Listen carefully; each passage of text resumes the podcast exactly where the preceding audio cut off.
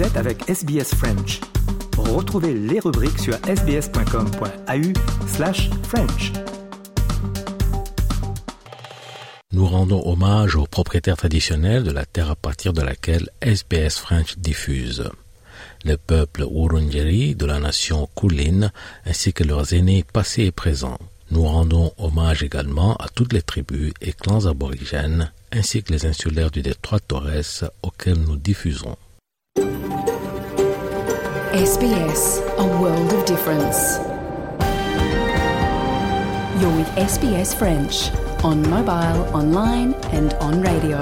Vous êtes avec SBS French sur votre smartphone, en ligne et à la radio. 13h sur SBS French, votre programme en français de la radio SBS. Mesdames et messieurs, bonjour. Je m'appelle Marianne Murat. Je suis très heureuse de vous retrouver. Une heure d'information ensemble. On commence avec les actualités, bien sûr, puis le journal des sports. Aujourd'hui consacré euh, en partie et sans surprise à la Coupe du Monde de football. Comme chaque mardi, ensuite, la semaine politique signée Patricia Meunier. Avant de vous faire découvrir Kitendo, une application dédiée aux expatriés et à leur culture. À l'approche des fêtes de Noël, ça peut faire du bien à certains de se sentir proches de ces eux euh, si jamais euh, ils sont loin des leurs ou peuvent ressentir le mal du pays. On en parle en deuxième partie euh, d'émission. C'est votre programme du jour. Merci d'être avec nous. C'est parti.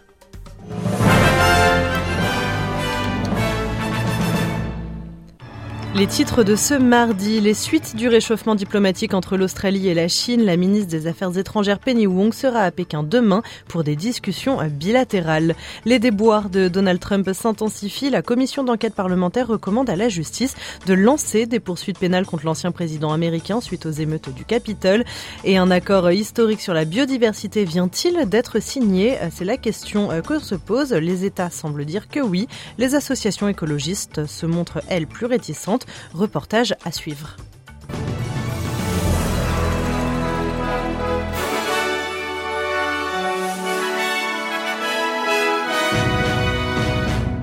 Mais avant de développer ces titres, l'actualité du week-end, c'est aussi la finale de la Coupe du Monde de football, battue par l'Argentine à l'issue d'un match absolument incroyable, trois partout après prolongation et avant les tirs au but. Les Bleus n'ont pas ramené la Coupe à la maison, mais n'ont pas de quoi rougir non plus. Ils sont de retour en France et ont été ovationnés par près de 50 000 personnes hier à Paris, au pied de l'hôtel Le Crillon. On écoute cette fan qui voudrait tout simplement leur dire merci.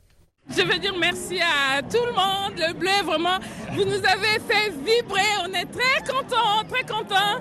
Euh, Loris, vraiment comme ça, Mbappé, rien à dire, tout le monde, tout le monde, tout le monde. Merci, merci, merci les bleus. Les matchs qu'on a vécu hier, c'est vraiment à l'étape du top. Avec un scénario incroyable. Ah oui, vraiment incroyable parce que au premier mi-temps, on était tous euh, très battus, on savait que euh, c'est fini. Mais les deuxième mi-temps, c'était vraiment... Wow, j'ai travaillé le demain matin, mais je pouvais pas manquer ça, il fallait venir euh, les embrasser. embrasser tout le monde. Et le reste de l'actualité sportive, c'est dans le journal des sports de Jean-Noël Ducasse à la fin de ce journal. L'Australie est-elle en opération séduction avec la Chine? Après la rencontre entre Anthony Albanese et Xi Jinping il y a quelques semaines, marquant le réchauffement des relations diplomatiques entre les deux pays La ministre des Affaires étrangères Penny Wong sera en Chine demain pour parler avec son homologue Wang Yi à propos notamment des restrictions commerciales. C'est la première fois en quatre ans qu'un ministre des Affaires étrangères est invité à Pékin pour des discussions bilatérales. Du point de vue de l'Australie, l'accent sera mis sur l'ouverture du dialogue. On écoute Penny Wong à la veille de la rencontre. We'll cooperate where we can, we will disagree where we must, and we will engage in our national interest. Uh, there's been a lot of speculation uh, in the last 24 hours or more about what will happen.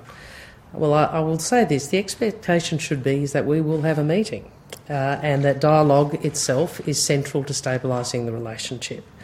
Uh, many of the hard issues in the relationship will take time to resolve in our interests. Penny Wong, la ministre des Affaires étrangères australienne, qui se rend demain en Chine, donc hein, pour discuter avec son homologue. Pour le ministre du Commerce Don Farrell, cette rencontre va dans le bon sens, mais ne sera pas suffisante pour aboutir à des mesures rapides. On l'écoute au micro de Sky News. The problems uh, that have occurred with the trade blockages won't be solved overnight, and they won't be solved with uh, with one meeting. But I see it as a uh, um, a, really. In uh, solving uh, some of those issues which have really uh, significantly affected uh, Australian uh, producers. On en vient à cette nomination au sein du gouvernement australien. L'ancien Premier ministre Kevin Rudd a été euh, nommé prochain ambassadeur d'Australie aux États-Unis. L'actuel Premier ministre Anthony Albanese et la ministre des Affaires étrangères Penny Wong ont déclaré que son service en tant que Premier ministre et ministre des Affaires étrangères, ses services dans des rôles universitaires et son travail avec les États-Unis lui seraient très utiles dans ses nouvelles fonctions. Monsieur Albanese dit que Kevin Rudd apporte une expérience inégalée. I am very pleased uh, that Kevin Rudd is prepared to uh, do this. He certainly doesn't need to do this. Uh, he's doing it out of uh, out of a part of uh, his what he sees as his service obligation uh, to the country that he loves, and I'm sure that he will serve very well. Kevin Rudd prendra ses fonctions d'ambassadeur d'Australie aux États-Unis courant 2023. À l'approche des fêtes de fin d'année et des grands départs en vacances d'été, euh, l'Australie a besoin de plus de 1800 personnes par jour pour donner du sang, sans quoi euh, le pays risque la pénurie. Euh, Lifeblood demande en priorité aux volontaires de groupes sanguins O et A de faire un don au plus vite. D'après les statistiques données par la directrice exécutive de Lifeblood, une personne en Australie dépendra de ce sang toutes les 18 secondes durant la période de Noël. L'imbroglio au sein euh, du gouvernement australien concernant le nouveau système de soins aux personnes âgées. Il s'agit euh, d'un classement par notation euh, qui classe donc hein, les prestataires de, soins de 1 à 5. 1 étant très mauvais, hein, ça signifie amélioration significative nécessaire. 5, c'est l'excellence. Les appels se multiplient pour mettre un terme à ce nouveau système, mais la ministre aux personnes âgées défend ce classement. Elle assure qu'il permettra aux familles et aux proches de mieux choisir les institutions. On l'écoute au micro de nos confrères d'ABC. The data is absolutely not inaccurate, and this is the opposition saying this, and they would not know transparency if they looked through a window. So I'm unsurprised to hear that they, the day we've launched star ratings, asked for it to be pulled down and to have aged care descend back into the darkness. Annika Wells, ministre australienne déléguée euh, aux personnes âgées. Et enfin, pour refermer euh, cette page dédiée à l'actualité australienne, les suites de la fusillade mortelle à l'ouest de Brisbane la semaine dernière. Le syndicat de police du Queensland espère que le gouvernement lui permettra d'acheter la propriété euh, où deux de leurs collègues ainsi qu'un voisin ont été assassinés. L'objectif est que la propriété soit utilisée comme centre de retraite ou alors comme centre de formation. L'actualité internationale nous emmène d'abord aux États-Unis. On le disait en titre, hein, la commission d'enquête parlementaire sur l'assaut du Capitole recommande que des poursuites pénales soient lancées contre Donald Trump pour euh, appel à l'insurrection et complot à l'encontre de l'État américain. Les sept démocrates et les deux républicains de cette commission ont voté à l'unanimité après 18 mois d'investigation, un an et demi donc hein, d'investigation. Il appartient désormais à la justice de suivre ou non cette recommandation. On écoute Benny Thompson, il est le président de la commission. There's one factor I believe is most important in preventing another January 6th accountability. So today, beyond our findings, we will also show that evidence we've gathered points to further action beyond the power of this committee or the Congress to help ensure accountability under law. Accountability that can only be found in the criminal justice system. États-Unis toujours et Harvey Weinstein vient d'être déclaré coupable de viol après un procès à Los Angeles. Le jury a rendu le verdict dans ce deuxième procès pénal du producteur déchu de 70 ans qui purge déjà une peine de 23 ans. Et euh, si vous ou quelqu'un que vous connaissez en souhaitez parler euh, d'agression ou de harcèlement sexuel, de violence familiale ou alors de violence domestique, vous pouvez appeler le 1800 737 732, 1800 737 732 ou visiter le site internet 3 www.1800respect.org.au et euh, également en cas d'urgence, vous pouvez toujours appeler euh, le triple zéro. 160 ans après l'abolition de l'esclavage, euh, c'était en 1863, et eh bien les Pays-Bas reconnaissent un crime contre l'humanité et le gouvernement néerlandais a officiellement présenté ses excuses dans un discours prononcé à La Haye. On écoute le premier ministre néerlandais Mark Rutte. Pendant des siècles, l'État néerlandais et ses représentants ont permis, interdit, perpétué et profité de l'esclavage. Pendant des siècles, les gens ont été déshumanisés, exploités et maltraités au nom de l'État néerlandais. Pendant des siècles, sous l'autorité de l'État néerlandais, la dignité humaine a été bafouée de la manière la plus effroyable qu'il soit. Et trop peu de gouvernements néerlandais successifs, après 1863, ont vu et reconnu l'impact négatif du passé esclavagiste. Je m'en excuse au nom du gouvernement néerlandais. Aujourd'hui, je m'excuse.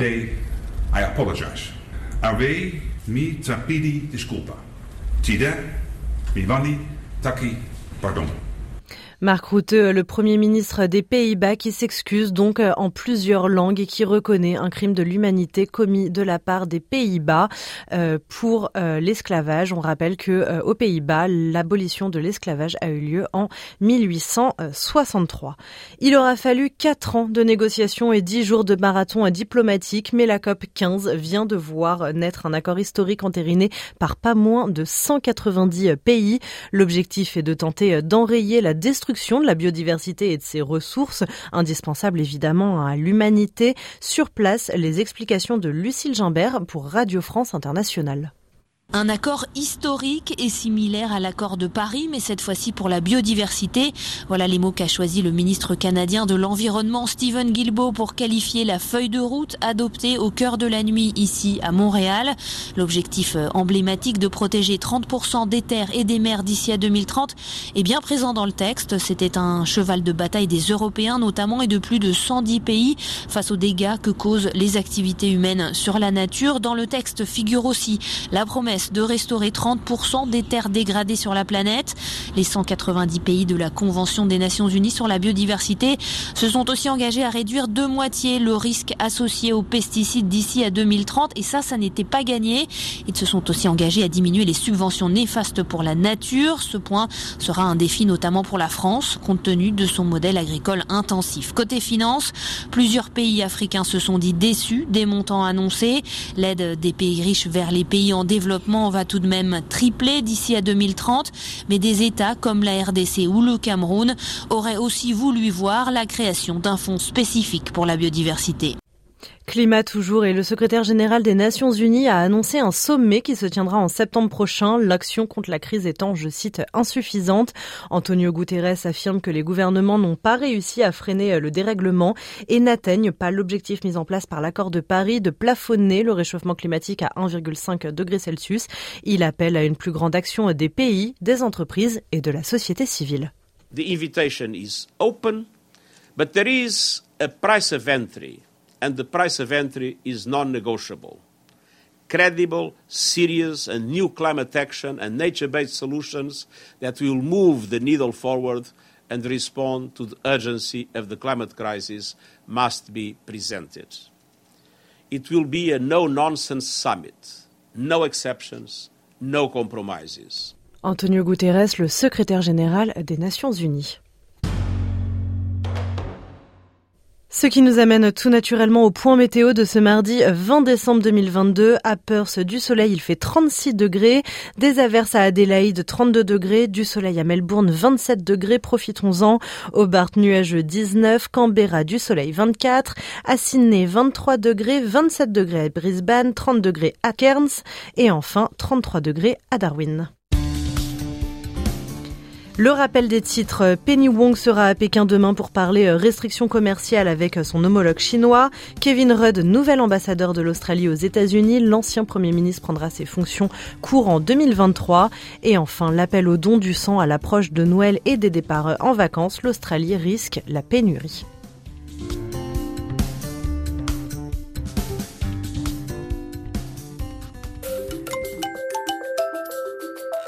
Vous aimez le programme en français? Continuons la conversation sur notre page Facebook. Rejoignez notre page Facebook et partagez vos pensées. facebook.com slash sbsfrench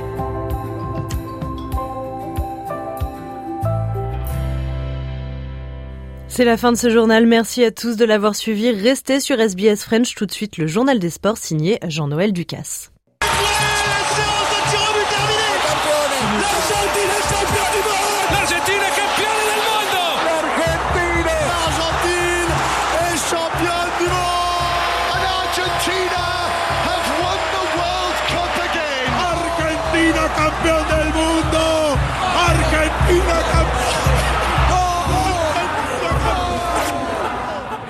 Et c'est terminé pour 4 ans avec la victoire finale de l'Argentine au Qatar contre la France, tir au but 4 à 2.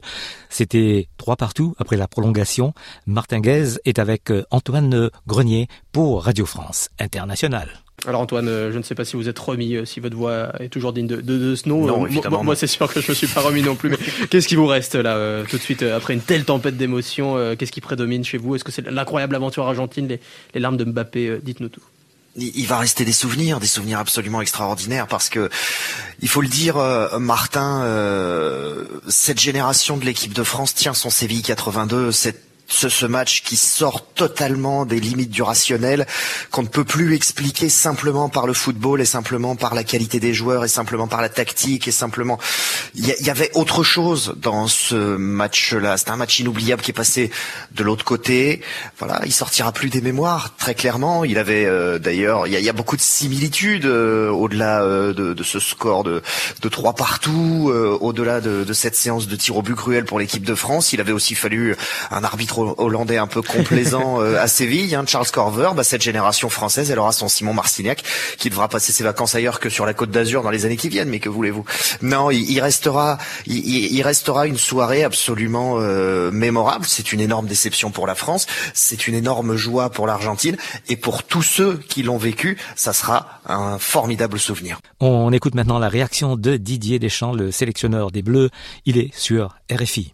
Ouais, on revient de nulle part, mais à la limite, euh, au mieux perdre 2 ou 3-0, puis il n'y a rien à dire, l'adversaire est supérieur, ce qui a été le cas parce qu'on a fait un non-match pendant une heure, euh, et après, euh, avec de la qualité, mais aussi euh, beaucoup de, courage, de mental, de renverser une situation qui était très compromise, et, et ça a continué jusqu'au bout en ayant cette balle de Coupe du Monde au, bout du pied de, de Colomwani évidemment, ça aurait pu tout changer. Et, et la fin est terrible, elle est cruelle parce que voilà, voilà, on est tombé face à un adversaire qu'on connaissait avec beaucoup de qualité. Je les félicite, je félicite cette équipe d'Argentine pour ce titre mondial avec beaucoup de qualité. Et puis, on l'a pas touché, mais frôlé le Graal sans, sans l'avoir à la fin. Donc évidemment, la, déception, elle est très forte. Alors, ça restera un match une finale fantastique de par euh, le scénario, mais euh,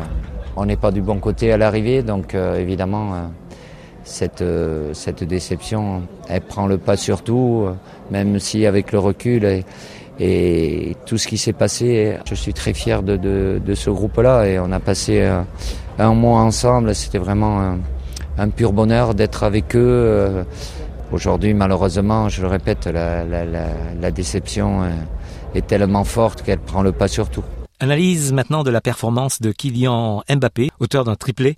Martin Guez à nouveau est avec Antoine Grenier pour RFI. Oui, vous n'êtes pas content, triplé, voilà, c'est sa phrase à lui. Kylian Mbappé, il l'a encore mise en application ce soir. Deux pénalties, le premier obtenu par Randall Colomwani qui a fait une entrée extrêmement intéressante, tout comme Marcus Thuram. Ils, ils, sont quand même rentrés tous les deux, Colomwani et Thuram, avant même la mi-temps. Ouais, la 40e, ouais. C'est à la place d'Olivier Giroud et d'Ousmane Dembélé. C'est rarissime. Je, je cherche dans mes souvenirs, je n'ai absolument pas.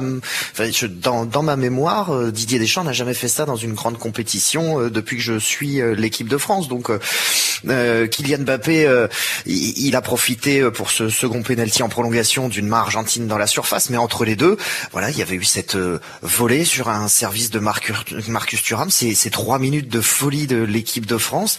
Et Mbappé, ça a été à peu près le seul Français au niveau d'une finale de Coupe du Monde hein, quand il a fini par être aidé par Colomboigny et, et Thuram. Il aura inscrit ce triplé. Il a même marqué son tir au but. Donc euh, l'histoire retiendra qu'il est désormais le plus jeune euh, joueur à marquer lors de deux finales différentes en Coupe du Monde, à 23 ans et 363 jours. Mais son anniversaire le, le 20 décembre, il risque d'être un peu tristoun parce que voilà, ce soir il était trop seul et, et son regard perdu dans, dans, le vague de ce terrain qu'il qu voulait quitter. C'était des images terribles et, et, son visage impassible au moment de recevoir son trophée de meilleur buteur du, du tournoi. Ouais, voilà, 8 buts hein, comme Ronaldo en, en 2002. Exactement, c'est les marques euh, claires que malgré euh, ce tournoi qu'il aura réussi dans les grandes largeurs, bah, la déception, elle est immense parce qu'il avait fait de cette Coupe du Monde son objectif euh, majeur de, de, la saison. Après, il y a le Mbappé de, de maintenant, il y a la déception, mais il y a le Mbappé d'après parce que évidemment, il va y avoir, lui, il a du temps, contrairement à, à la génération des Loris, Griezmann, Giroud, qui pourraient peut-être prendre leur retraite après cette Coupe du Monde, retraite internationale en tout cas. Là, il, il va devoir prendre les commandes pratiquement à lui tout seul de l'équipe de France parce que la génération qui s'annonce, elle n'est pas aussi dense. Direction maintenant l'Argentine avec les réactions des supporters. Reportage Théo Conscience pour RFI. On est champion du monde. J'ai attendu toute ma vie pour ça. Je n'en peux plus. Quand j'ai vu Léo soulever la coupe, je me suis évanoui. J'ai l'impression que j'ai le cœur qui va exploser. On le mérite tellement.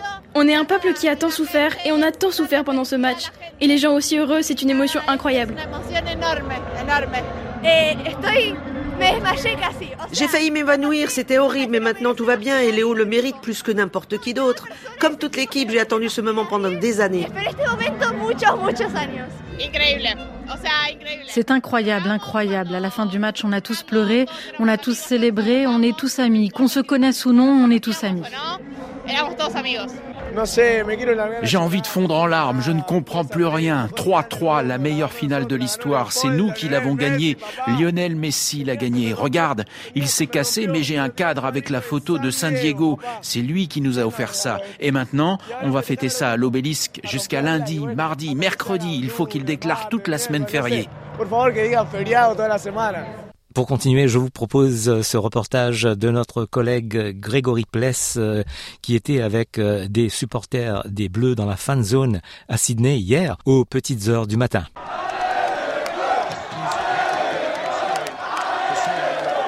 Même s'il était 2 heures du matin au moment du coup d'envoi, des milliers de Français et d'Argentins ont convergé cette nuit vers la fan zone de Sydney à Darling Harbour pour suivre la finale de la Coupe du Monde, qui restera certainement dans l'histoire comme l'une des plus palpitantes. Avant le match, pas d'excès de confiance parmi les supporters des Bleus. Simon, par exemple, à quelques minutes du coup d'envoi, est encore très anxieux. Moi j'ai peur de fou. Ouais, ouais je suis pas serein là, vraiment je suis pas serein. Pourquoi? Je sais pas, je le sens bien, je le sens bien, mais je suis vraiment pas serein. Ils sont bons, ils sont bons. J'étais plus confiant en 2018 que là maintenant.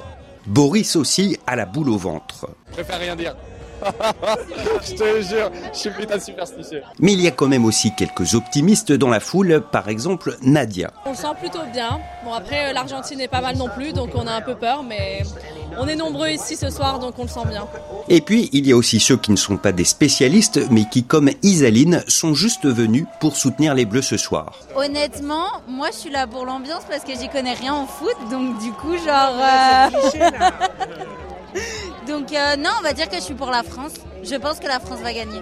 En revanche, une fois le match commencé, l'ambiance à Tumbalong Park a changé de camp. Les Français, pourtant plus nombreux et plus bruyants que les supporters argentins, sont devenus très silencieux après le premier but de Messi sur penalty et plus encore après celui d'Angel Di Maria. D'ailleurs, des centaines de supporters français sont partis dès la fin de la première mi-temps, se disant finalement que la performance des Bleus, plutôt médiocre pendant une bonne partie du match, ne méritait finalement pas de faire une nuit blanche en début de semaine.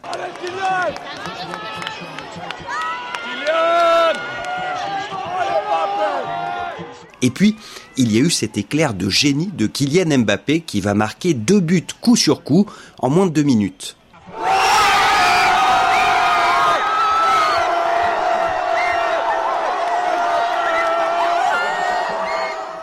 après des prolongations incroyables durant lesquelles Messi marque un troisième but avant que Mbappé égalise de nouveau sur penalty à 5 minutes de la fin de la rencontre, les Bleus finalement se sont inclinés lors de la séance de tir au but. Les sourires cette fois ont définitivement quitté les visages des supporters. Claire et Nour étaient inconsolables. Monsieur, on est trop, triste là. Jusqu'à la dernière seconde, j'y ai cru. Je me disais, ils nous ont Ok, là, s'ils les arrêtent les deux, parce qu'à chaque fois, on s'est dit, ça va pas passer, c'est trop tard, de toute façon, c'est trop tard. En vrai, en vrai, ils ont été très bons. Première mi-temps, en vrai, l'Argentine, ils avaient trop la dalle. Ceci étant dit, Nour se console quand même en se disant qu'elle vient de passer une soirée exceptionnelle durant laquelle tous les Français ont été unis. En France, avec tout ce qui se passe en ce moment, on se tape un peu dessus les uns les autres. Là, de se retrouver euh, tous les Français euh, soudés euh, à chanter la Marseillaise à une voix, c'était trop beau. Nous, ça nous a fait trop du bien de se retrouver comme ça. Ouais. Non, franchement, c'était trop cool quand même. Nathan, lui aussi, est déçu, mais il estime malgré tout que la victoire des Argentins est totalement méritée et surtout, il a conscience qu'il vient d'assister à un match d'anthologie. C'était les émotions de fou. Dans ma tête, on avait déjà perdu à la 75e et, et j'ai continué à regarder, je sais pas pourquoi, et on a marqué deux fois et c'était fou. Et Johan, lui, n'est pas un fan de foot, mais il a quand même passé une super soirée, très riche en émotions. Ah bah ça c'est clair, tu pouvais regarder Disney+, Amazon Prime, tout ce que tu voulais, il n'y avait pas autant de rebondissements que dans ce putain de match là. Donc ouais non, c'était c'était chouette, franchement, c'était même si t'es pas un fan de foot, tu peux qu'aimer euh, ce genre de rebondissement. Quand t'aimes le sport, c'est génial quoi. regarde, t'as les Argentins à côté de toi, t'as tout le monde à côté de toi qui, te crie autour, tu te, tu te sautes tous dans les bras, c'est génial quoi. Partager ça avec des, mecs comme ça, tu vois, je, je suis réveillé un mois en Australie, tu vois, c'est génial, tu vois, c'est... Même si on a perdu, c'est cool. Les Bleus finalement n'auront pas ramené la coupe à la maison, ils n'auront pas non plus de troisième étoile à broder sur leur maillot. Ils nous auront malgré tout fait vibrer comme jamais au cours de cette finale, et rien que pour ça, on peut les féliciter.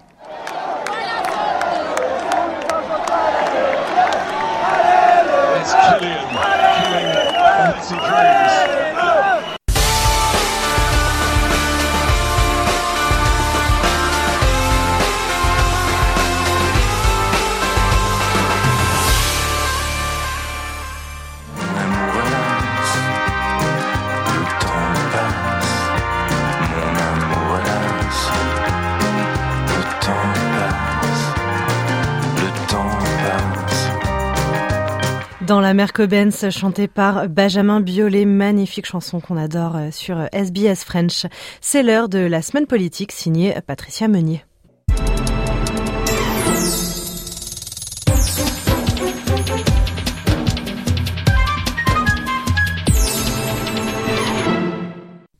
Nous sommes mardi, c'est l'heure de la rubrique politique de Patricia Meunier. Le gouvernement travailliste est satisfait. Il a réussi à faire passer sa loi sur les prix de l'énergie avant Noël.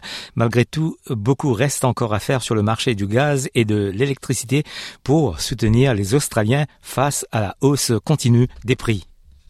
Le Parlement australien a été rappelé pour une session extraordinaire jeudi dernier. L'enjeu est important. Il s'agissait de voter sur un ensemble de secours énergétiques pour aider les Australiens à supporter la hausse continue des coûts de l'énergie. Mission accomplie avant Noël, le plan des travaillistes verra les prix du gaz plafonnés dans le but de freiner les factures d'électricité l'année prochaine. Le gouvernement a obtenu le soutien des Verts et des crossbenchers, David Pocock et Jackie Lambie, pour instaurer dans la loi un plafond sur les prix du gaz pour les 12 prochains mois. La loi offre aussi une enveloppe de 1,5 milliard de dollars pour les ménages et les entreprises. Le projet de loi a été adopté par 28 contre 22 et n'a pas été modifié. De son côté, l'opposition a mis des réserves. Elle a essayé sans succès de diviser le projet de loi afin qu'elle puisse soutenir le package de secours, mais pas l'intervention sur le marché des prix du gaz. On écoute son leader, Peter Dutton. I honestly believe that uh, this is catastrophic for uh, economic policy in this country. And as we know, these sorts of market interventions don't just restrict themselves in terms of the impact to the energy sector. There will be other companies and other sectors who are looking to invest here at the moment who will be looking at the sovereign risk that's created out of this and questioning whether they will invest into agriculture or whether they'll invest into manufacturing. Le ministre de l'Énergie, Chris Bowen, pense que le cap fixé sur le prix de l'énergie est dans l'intérêt du public et de la nation. This bill will cap gas prices at $12 a gigajoule. Now, Ms, Madam Deputy Speaker, 96% of gas in 2021 was sold for less than $12 a gigajoule. The average price was $9.20. That was a fair price. The gas companies were not complaining, they were making decent profits. Since then, we've seen those prices skyrocket. Now, Madam Deputy Speaker, this is Australian gas under Australian soil and Australian seas, and Australians have a right to it at a fair price. Les Verts ont également soutenu cette nouvelle loi, même s'ils voulaient aller beaucoup plus loin que ce qui a été proposé. Ils ont donné leur accord grâce à l'aide offerte aux ménages à bas revenus. De plus, le plan annoncé de plafonnement des prix du charbon à 125 dollars doit encore être mis sur pied par les États. Le leader du Parti des Verts, Adam Bent, rappelle qu'il est temps de s'éloigner aussi bien du gaz que du charbon. Today is the beginning of the end for gas. Greedy gas corporations have been taking this country for a ride, making record profits, often getting their gas for free, and putting people through enormous cost of living pain. Gas is expensive, it is unhealthy, and it is polluting. Gas is as dirty as coal. Gas is not something to transition to, it is something we need to move away from.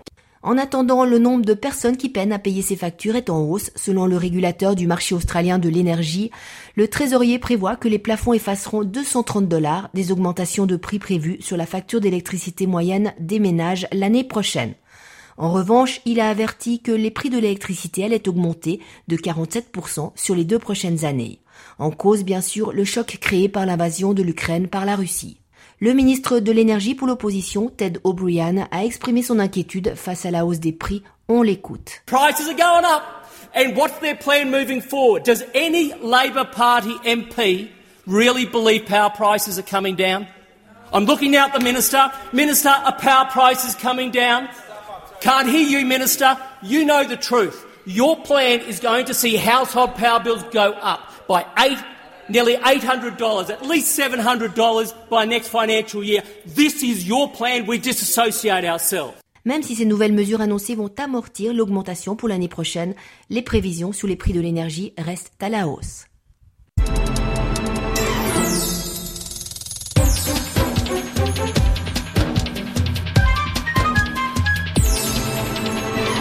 Un peu de comme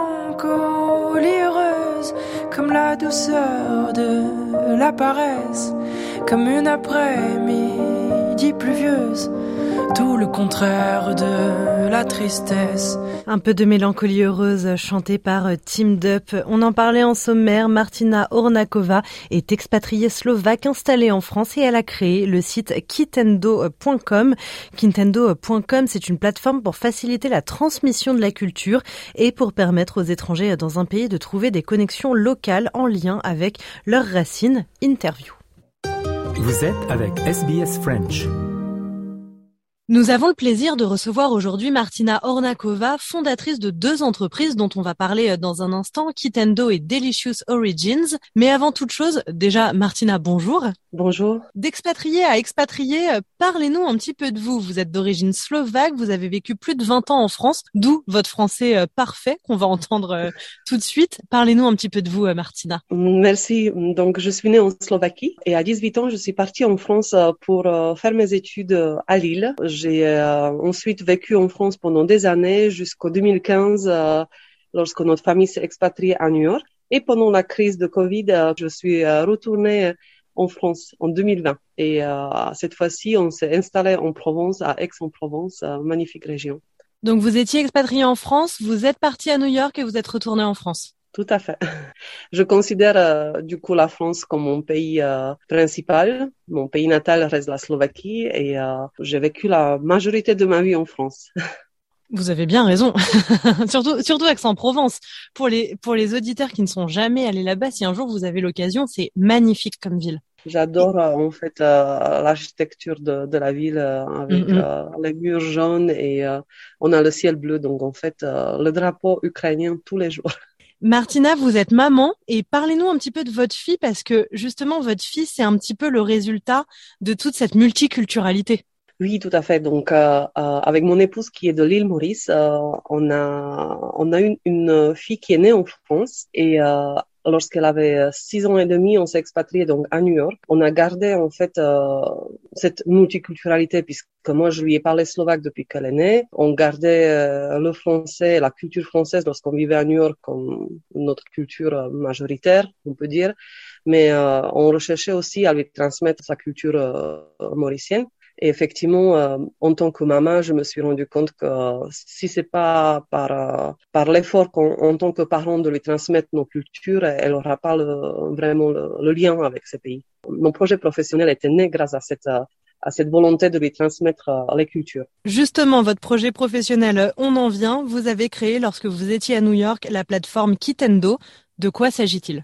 Kitendo, déjà, ça signifie Keep in Touch and Delicious Origins. Keep in Touch, c'est vraiment pour rester en contact avec euh, son pays ou ses cultures euh, de, son background culturel, que ce soit par euh, pays de naissance, pays de ses parents ou les pays dans lesquels on a vécu je voulais faciliter euh, par un outil ce contact. Et ce contact passe par plusieurs choses, notamment, euh, première chose, lorsqu'on est éloigné, c'est de, c'est de trouver, par exemple, des ingrédients pour cuisiner nos, nos plats traditionnels, des associations pour retrouver la communauté. Notamment, quand on est arrivé à New York, on avait besoin d'une professeure qui parle euh, français pour, euh, pour les cours de piano.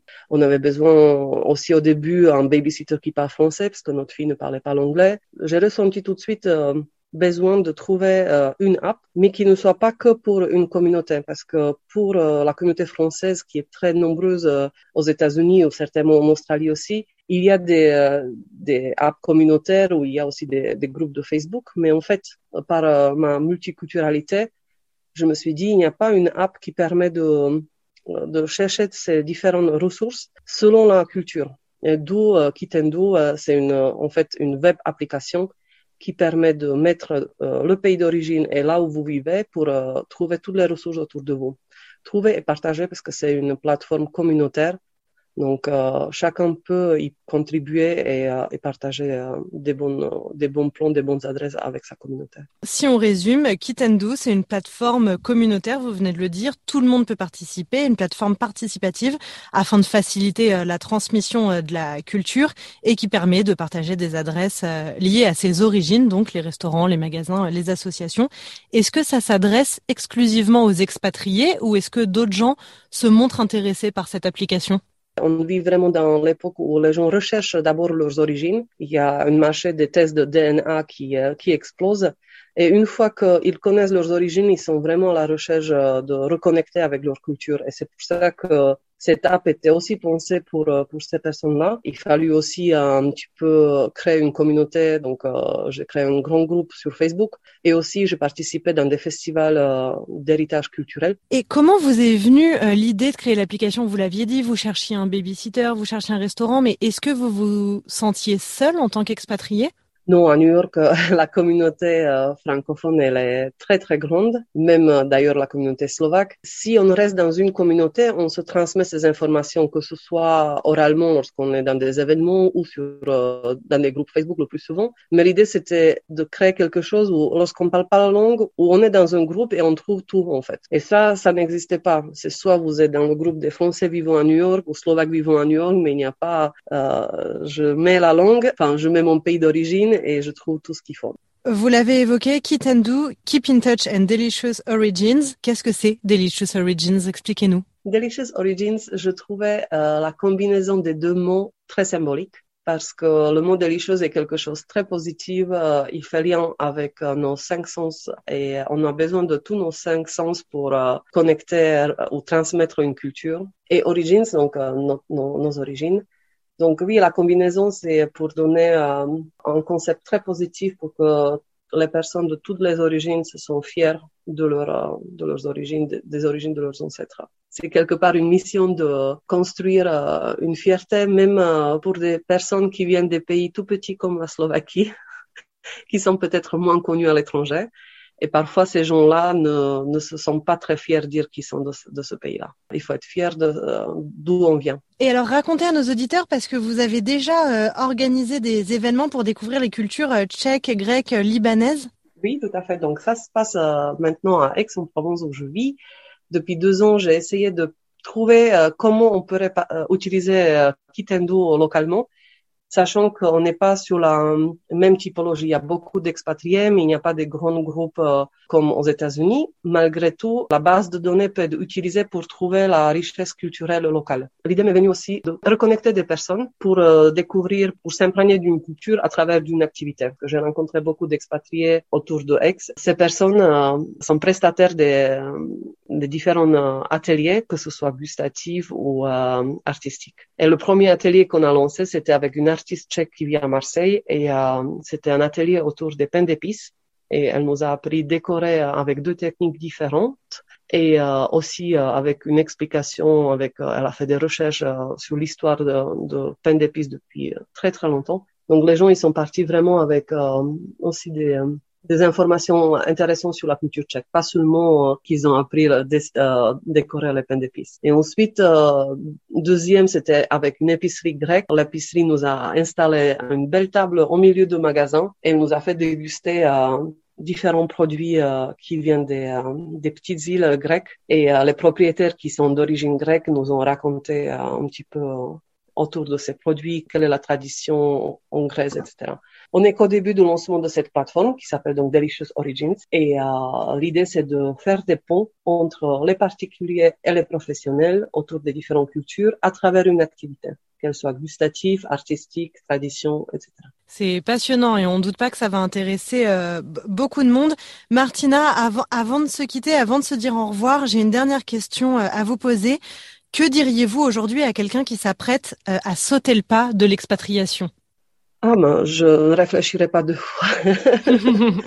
C'est une super aventure enrichissante. Euh, après, moi, je suis vraiment de cette nature, j'adore euh, découvrir. Et euh, lorsque je reste trop longtemps sur un endroit, je commence euh, à chercher partir. Ça dépend vraiment du caractère de chacun, mais il faut pas avoir peur parce qu'aujourd'hui, avec Internet, on, on, reste connecté, que ce soit avec ses amis, sa famille, et on trouve assez facilement des ressources lorsqu'on arrive sur un endroit complètement inconnu. Je vous seconde totalement, je dirais exactement la même chose à quelqu'un qui a peur de sauter le pas. Foncez, c'est la plus belle expérience d'une vie. Martina, après Aix-en-Provence, euh, vous souhaitez partir ailleurs? Je ne sais pas encore. Peut-être Espagne, mais je parle pas l'espagnol. Donc, je ne sais pas si euh, je vais encore sauter le pas à mon âge apprendre une autre langue. Pourquoi pas? Que non Martina Ornakova, merci beaucoup. Je le rappelle, vous êtes la fondatrice de Kitendo, Keep in Touch and Delicious Origins. Merci beaucoup pour cette interview. Merci. Vous voulez entendre d'autres rubriques comme celle-ci?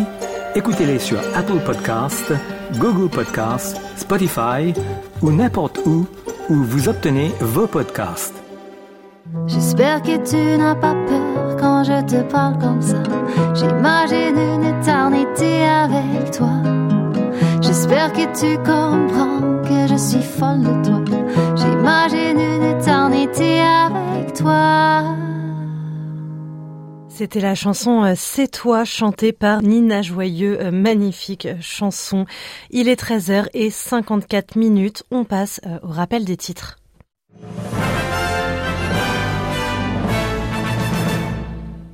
Penny Wong sera à Pékin demain pour parler euh, restrictions commerciales, notamment avec son homologue chinois.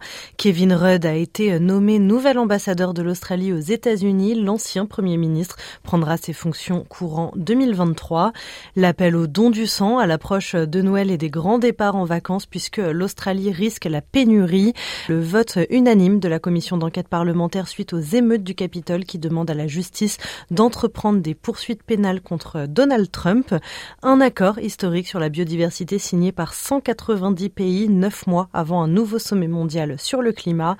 Et enfin, euh, la Coupe du monde de football au Qatar qui s'est terminée ce dimanche. Félicitations à l'Argentine pour sa troisième étoile, l'Argentine qui a battu la France au tir au but. Mais félicitations également à nos Bleus qui n'ont vraiment pas démérité.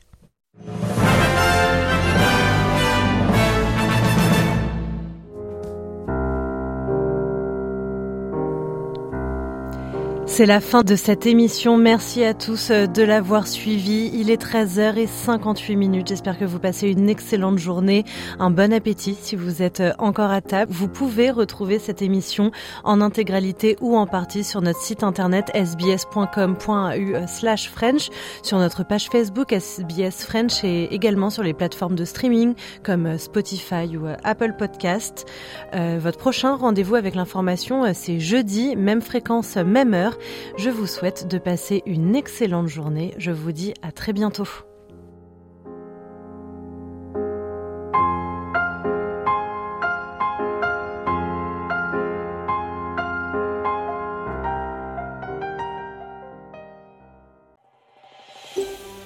Vous voulez entendre d'autres rubriques comme celle-ci? Écoutez-les sur Apple Podcasts, Google Podcasts, Spotify ou n'importe où où vous obtenez vos podcasts.